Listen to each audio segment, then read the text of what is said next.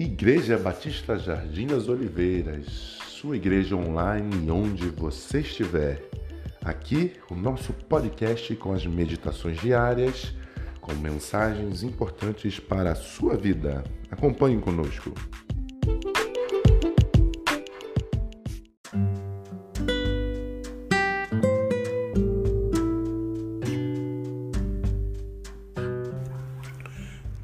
Meditações diárias.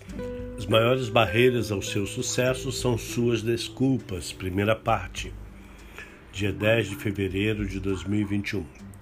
Agora deixe-me mostrar-lhe o que Deus diz sobre quatro desculpas comuns. Ontem nós consideramos a primeira dessas desculpas. Eu não tenho o que é preciso. Você provavelmente já ouviu essa desculpa e você provavelmente em algum momento já deu essa desculpa ou outras das desculpas que nos impedem de alcançar o sucesso. Eu não tenho o que é preciso para ir atrás do meu sonho. Na Bíblia, Moisés, Jeremias, Gideão e muitas outras pessoas tentaram usar essa desculpa com Deus quando ele tinha uma tarefa para eles. Hoje vamos considerar mais duas dessas desculpas. A segunda desculpa comum que muitas pessoas usam para não ter um novo começo é: eu falhei no passado. Bem-vindos à raça humana, todos falharam. Você é um produto, ouça-me, você é um produto do seu passado. Mas você não é um prisioneiro do seu passado. Você é um produto, você é moldado pelo seu passado, mas não é prisioneiro do seu passado. Você tem uma escolha você não é uma vítima, a menos que você escolha ser uma. Agora, eu sei, sem dúvida alguma, que no seu passado outras pessoas te machucaram. Talvez até outras pessoas tenham marcado você. Mas ninguém pode arruinar a sua vida exceto você. Seu passado é passado, acabou-se. É a água que já passou debaixo da ponte. Uma água nova está descendo o rio. Não precisa mais controlar você. E a propósito, você sabia que Deus está muito mais interessado no seu futuro do que no seu passado? Em Isaías 43, versos 18 a 19, diz o seguinte: O Senhor diz isso. Não se apegue aos seus acontecimentos do passado. Não pense no que aconteceu há muito tempo. Cuidado com a coisa nova que vou fazer. Já está acontecendo. Basta olhar e você pode vê-lo começando agora.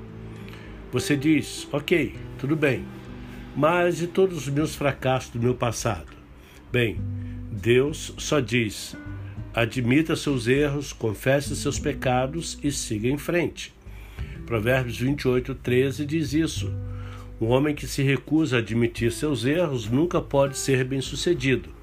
Mas se ele confessar e abandoná-los, ele tem outra chance.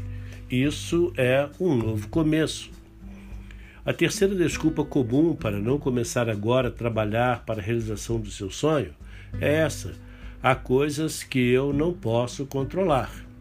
Bem, claro que há coisas que você não pode controlar. Na verdade, a maioria das coisas na vida estão fora do seu controle. Você não pode controlar o tempo, você não pode controlar a economia, você não pode controlar outras pessoas. Você não pode controlar quanto tempo essa pandemia vai durar e um milhão de outros fatores. E o que é pior, eu realmente odeio te dizer isso, mas você nunca será capaz de controlá-los. Você tem que viver sua vida por Deus e fazer o que Ele te chamou para fazer no meio de circunstâncias e problemas incontroláveis. Então, o que você faz? O que você faz? Você controla os controláveis e confia em Deus pelo resto. Já falei sobre isso antes. Então, o que você pode controlar? Você pode controlar suas atitudes, você pode controlar suas reações, você pode controlar o quanto você escolhe confiar em Deus. Essa é uma, é uma escolha sua. Essas são as coisas que são sua escolha.